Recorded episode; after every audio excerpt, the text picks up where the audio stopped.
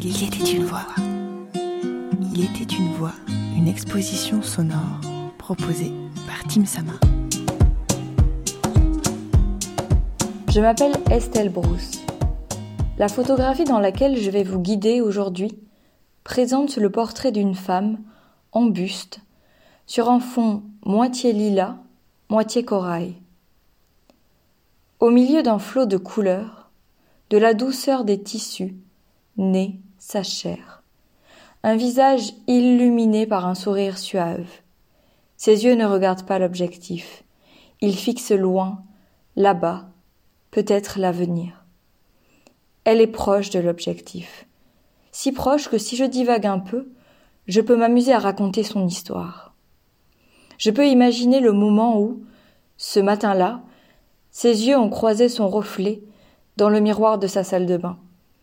Ils ont balayé la trousse à maquillage, la brosse à dents, tout ce qui viendra habiller son visage.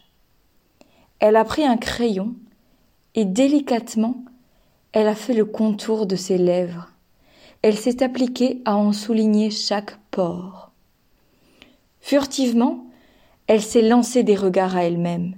Elle a interpellé dans le miroir la femme qu'elle est en train de dessiner du bout de son crayon. Ses coups d'œil rapides, c'est son truc à elle, son petit secret pour s'octroyer du courage. Une force qui se cache derrière la pudeur de son sourire. Elle a ensuite empoigné la brosse, passé quelques coups dans ses cheveux, avant de déposer son voile autour de son visage. Encore une fois, ses yeux ont croisé leur reflet. Elle s'est regardée et, en quelques secondes, elle a insufflé une force incommensurable en elle, celle qui lui donnera la stature, la puissance et la confiance en soi dont elle aura besoin jusqu'au matin suivant. Des fois, je, je, Ce regard sauvage, bref, je trouve le plaisir de chanter, mais ça, ça, ça arrive pas souvent. Hein. Euh, c'est l'empouvoirment, quelquefois. un don de force de soi à soi. Un geste qui traduit une longue histoire du féminin oppressé.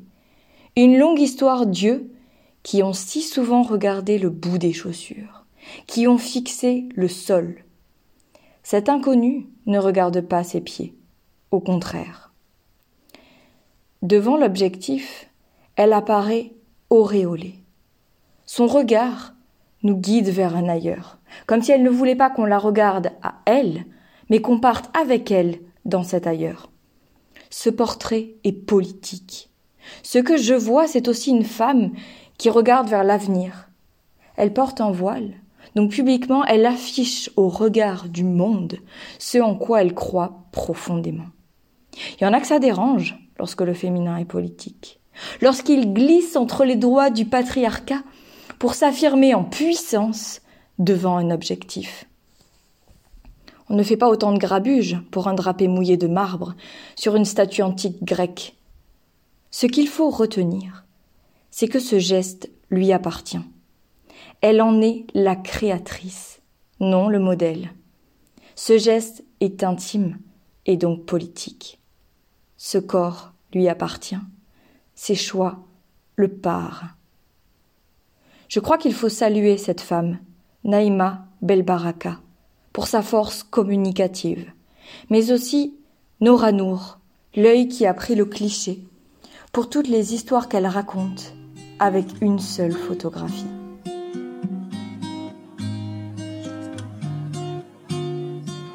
Il était une voix, épisode 30 sur 46, réalisé par Margot Labarthe.